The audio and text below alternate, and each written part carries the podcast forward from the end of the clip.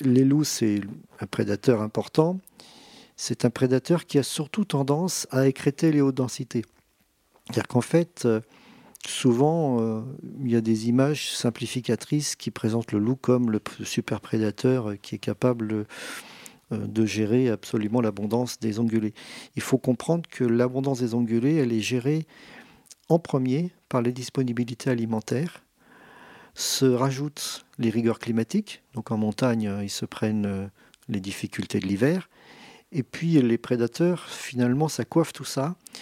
Et euh, les loups tout seuls ne maîtriseraient pas euh, des démographies de cerfs et, de chevreuils et de sangliers. Par contre, dès qu'il y a une densité plus élevée à un endroit qu'à un autre, il y a une opportunité de chasse plus importante et là, ils s'y concentrent. Et là, ils vont écréter la haute densité.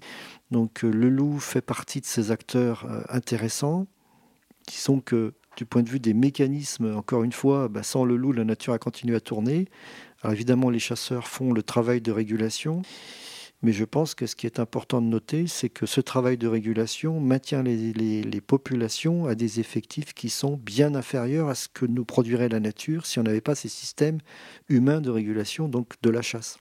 Et puis le loup, bien sûr, euh, est aussi euh, une espèce qui va euh, contribuer à éliminer des, bêtes faciles à attraper. Mais de temps en temps, un cerf bien portant dans une mauvaise situation, il se fait aussi attraper. Donc il ne faut pas non plus avoir une image d'épinal du loup qui va systématiquement attraper les vieillards et les malades. C'est pas vrai, ou les jeunes. C'est en partie vrai.